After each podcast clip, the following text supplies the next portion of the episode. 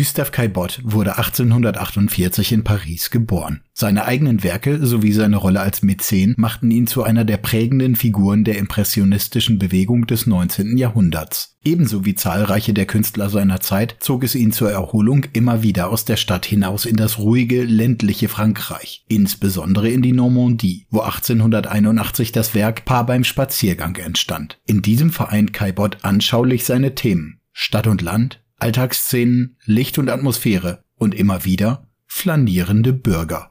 Mehr als 100 Jahre war das Gemälde der Öffentlichkeit entzogen. Lediglich schriftliche Erwähnungen in Briefen und Presseartikeln waren bekannt, dazu eine karikaturhafte Zeichnung von Jules Renard, die aber bereits wesentliche Kompositionselemente erkennen ließ. Erst in der Mitte der 1990er tauchte das Werk wieder in der Öffentlichkeit auf.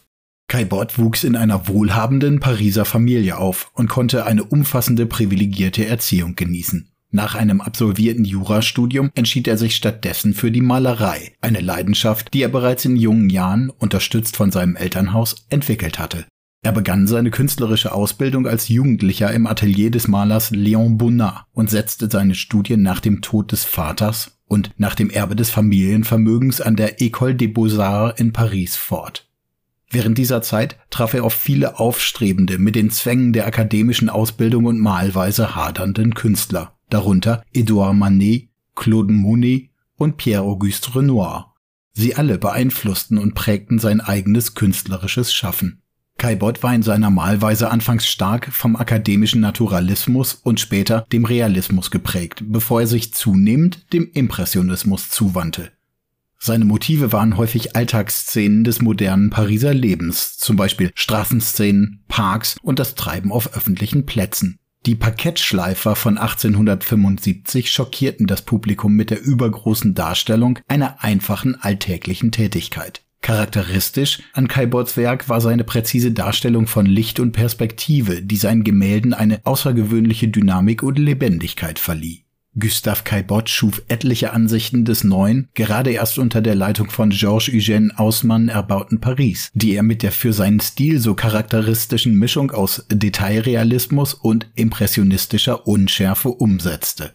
Die mondäne Großstadt wird bei ihm Kulisse der verschiedensten Aktivitäten. Oft flanieren Großbürger, zylindertragende Herren und ihre prächtig ausstaffierten weiblichen Begleitungen über die neu angelegten Boulevards. Sie bewundern die Größe und Schönheit der Stadt, sind selbst Objekt der Bewunderung, treffen auf einen Hund oder ignorieren einen vor sich hin sinnierenden Mitbürger. Stark inspiriert wird Caillebotte hierbei durch die zeitgenössische Fotografie und den Japonismus. Er wählt neuartige Standpunkte und Blickachsen, die oft wie Weitwinkelaufnahmen mit extrem fluchtenden Perspektivlinien wirken. Asymmetrien, ungewohnt angeschnittene Motive, überraschende Blickwinkel und Unschärfe tun ihr Übriges, das Bild des Lebens in Paris so zu vermitteln, wie Caillebotte es wahrnahm. Trotz seines beachtlichen Talents als Maler hatte Caillebotte Schwierigkeiten, seine Werke in den vorwiegend akademisch geprägten Ausstellungen der Salons zu präsentieren. 1877 organisierte er deshalb die erste impressionistische Ausstellung, in deren Rahmen er selbst einige seiner Werke zeigen konnte, darunter eines seiner heute bekanntesten Werke, die Straße in Paris an einem regnerischen Tag. Obwohl seine Bilder von der Kritik immer wieder kontrovers diskutiert wurden, fanden sie unter den jüngeren Künstlern und einer interessierten Öffentlichkeit zunehmend Wohlwollen und Anerkennung. Über seine eigene künstlerische Karriere hinaus engagierte sich Kai Bott als Unterstützer seiner Künstlerkollegen, indem er die Impressionistenausstellungen finanzierte, auf denen er dann zahlreiche Gemälde der Ausstellenden erwarb und so dazu beitrug, ihren Erfolg und ihre Anerkennung zu fördern. 1882 kam es allerdings nach zahlreichen Auseinandersetzungen innerhalb der Gruppe zum endgültigen Bruch. Kai Bott zog sich ins Private zurück, malte nur noch wenig und widmete sich unter anderem sehr erfolgreich dem Bootsbau. Gustav Kai Bott starb bereits 1894 im Alter von 45 Jahren an einer Lungenentzündung. Obwohl seine künstlerische Karriere vergleichsweise kurz war, hinterließ er ein bedeutendes Erbe und wird heute als einer der einflussreichsten Maler des Impressionismus betrachtet. Das Gemälde Paar beim Spaziergang 1881 in den Maßen 100 mal 125 Zentimeter in Öl auf Leinwand gemalt, zeigt in Rückenansicht zwei Figuren beim gemeinsamen Spaziergang auf einem an einer Villa entlang ins Grüne führenden Feldweg. In den 1860er Jahren waren die Badeorte der Normandie zur beliebten Sommerfrische des Pariser Bürgertums geworden. Hier wurde die Ruhe fernab des Trubels der Hauptstadt mit ihren gesellschaftlichen Zwängen und Einengungen genossen und flaniert. Kai Bott thematisiert also auch das Spazierengehen als Freizeit und Freiheitsbeschäftigung. Eine Aktivität, die erst im Laufe des 19. Jahrhunderts im Bürgertum Fuß fasste. Obgleich die Personen im Werk nicht eindeutig identifiziert sind, steht zu vermuten, dass es der Künstler selbst und seine Partnerin Charlotte Berthier sind, die entlang der inzwischen identifizierten Villa Italienne in Trouville-sur-Mer bei Le Havre spazieren gehen.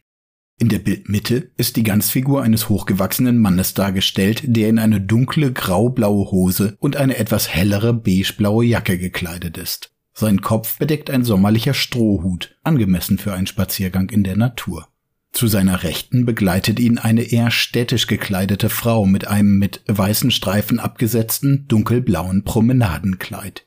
Ihr Kopf wird verdeckt von einem aufgespannten und über die Schulter gelegten orangeroten Sonnenschirm, so dass ihr Kopf und ihre Schultern nicht sichtbar sind. Durch die Beinstellung des Mannes mit dem etwas nachgezogenen rechten Fuß unterstreicht Kaibot die langsame, schlendernde Bewegung beim gemeinsamen Flanieren. Beide Figuren halten indes etwas Abstand zueinander und berühren sich nicht. Sie gehen auf einem unbefestigten, sandigen Weg, der etwas nach rechts versetzt vom unteren Bildrand hin zu einem entfernten, hinter dem Haus und einer sonnenbeschienenen Wiese liegenden Waldstück in der Bildmitte führt. Der Weg wird zu beiden Seiten gesäumt von grünen und grün-gelben Gräsern. Weitere Vegetation in Form von Büschen und Bäumen ragt vom rechten Bildrand in die Bildfläche hinein. Sowohl das satte und üppige Pflanzenwerk als auch die Kleidung der Personen lassen auf eine sommerliche Szene schließen. Auf der linken Seite des Paares steht eine klassizistische Villa mit roten Wandflächen sowie weißen, die Fassade zierenden Elementen. Die zum Weg hin liegende Grundstücksgrenze wird von dichtem Bewuchs auf einer hellen Sockelmauer markiert. Vor dem Haus ragen, ungefähr in der Mitte des sichtbaren Mauerteils, zwei aus Ziegelsteinen gemauerte Pfeiler empor, die mit einem Verbindungsbogen ein Gartenportal bilden. Das schmiedeeiserne, auf den Wanderweg des Paares führende Tor scheint nur angelehnt zu sein. Eine diagonale Linienführung entlang der Grundstücksgrenze links und eine gespiegelte Linie entlang der Baum- und Buschzone rechts ergeben in der Verlängerung als virtuelle Linie eine in der Bildfläche angelegte Dreieckskomposition mit einer Spitze in der Mitte oberhalb der Köpfe des Paares. Dadurch entsteht der vage, subtil wirkende Eindruck einer symmetrisch angelegten Komposition. Kompositorisch nebeneinander stehen so indes die vertikale, klar erkennbare Flächenaufteilung im Bereich des Hauses links und die organische, wuchernde Form der Büsche rechts am Bildrand.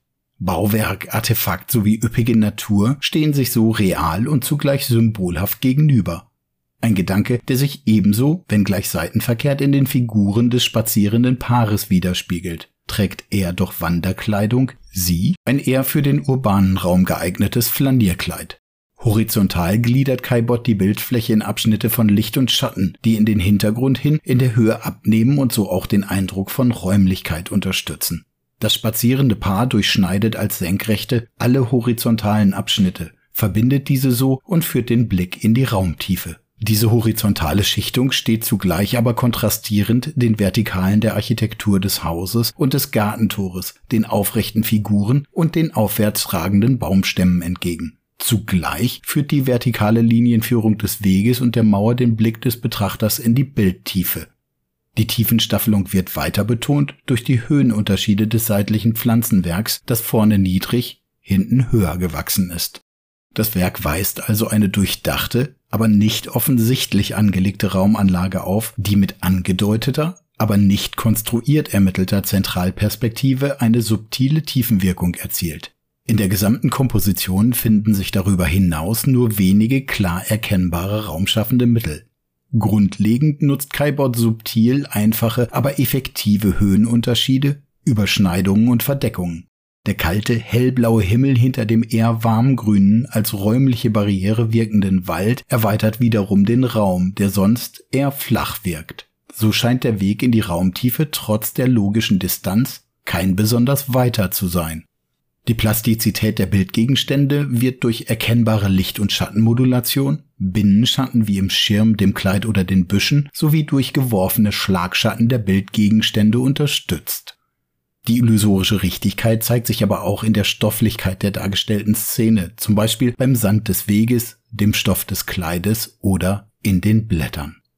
Kai Bott malt die anatomisch und proportional richtig angelegten Figuren der beiden Spaziergänger mit einem spontan wirkenden impressionistischen Duktus mit kurzen, klar erkennbaren Pinselstrichen bei teils pastosem Farbauftrag, wobei er die Erscheinungs über die Gegenstandsfarbe stellt, um so übersteigerte Lichteffekte zu erzeugen. In der Bildanlage dominieren dann auch helle, mit weiß und gelb gebrochene und getönte Farben das Bild, vor allem sommerliche Grüntöne. Die Farbe des Sonnenschirms greift den weiter mit weiß gebrochenen Rotton des Gebäudes auf und schafft so durch die Korrespondenz eine optische Verbindung, die auch inhaltlich von Bedeutung ist. Die angelegten Rottöne stehen komplementär zum Grün der Umgebung und schaffen so Spannung. Das Weiß der Gebäudefassade ist indes wiederholt mit Gelb getönt, so dass es teilweise zumindest warm erscheint. Die Figur des Mannes fügt sich farblich durchaus in die Sandtöne zum Beispiel des Weges ein. Sie wirkt in der Folge weniger präsent als die Frauenfigur, scheint mehr Teil der Natur und der Umgebung zu sein. Der als Binnenkontrast im Anzug selbst gesetzte Kalt-Warm-Kontrast, erweitert vielleicht sogar als angedeuteter Komplementärkontrast von Blau-Violett gegen Ockergelb zu lesen, lässt den Spaziergänger einerseits farblich zur Frau gehörig erscheinen, die lichten Zonen auf seiner Kleidung und die Farbe des Hutes indes binden ihn optisch in die lichtdurchflutete Szene ein. Dagegen fällt die Frauenfigur deutlich stärker ins Auge. Sie hebt sich aus der Farbanlage des Bildes ab durch das kräftige Dunkelblau des Kleides, den Hell-Dunkel-Kontrast zur Umgebung sowie den im Komplementärkontrast zum Umgebungsgrün stehenden roten Sonnenschirm. Nirgendwo im Bild ist der warme Rotton so wenig gebrochen, so leuchtend wie im Schirm. Die Verdichtung und Verdunklung des Grüntones um diesen herum unterstützt zusätzlich die Fokussierung des Betrachterblicks auf diesen Bereich des Bildes, der somit das optische Zentrum bildet. Hier spazieren also nun scheinbar ohne Eile zwei Menschen einen vielleicht von Pferdekarren oder Kutschen ins sommerliche Gras geschnittenen Weg entlang. Bei genauerem Hinsehen wirken die beiden Figuren aber eben doch unterschiedlich auf den Betrachter. Während der Mann einen schlendernden Gang angeschlagen zu haben scheint, mit einer Hand in der Tasche, leicht nach oben geneigtem Kopf und nach vorne gewandtem Blick offenen Auges die Eindrücke seiner Umgebung aufnehmend durch die Natur zu wandeln scheint, versteckt sich seine Begleiterin unter dem Sonnenschirm, verbirgt sich vor unserem Blick, vor allem aber vor der sie umgebenden Natur. Kaibot lässt dann also auch die Farben des Schirms korrespondieren mit dem Rotton der Villa zur Linken. Er schafft so eine optische Verbindung der Frau in ihrer in der Natur deplatziert wirkenden, für das Flanieren auf dem Pariser Boulevard bestimmten eleganten und recht damenhaft wirkenden Kleidung zum Gebäude, das hier wie eine Insel des städtischen Lebens inmitten einer frühlingshaft unkontrolliert sprießenden Natur wirkt.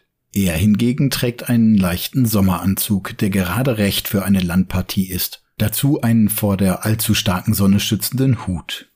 Ein offenkundiges Eintauchen in das Landleben trifft also auf ein auch in dieser Umgebung unpassend erscheinendes Beharren auf urbanem Schick.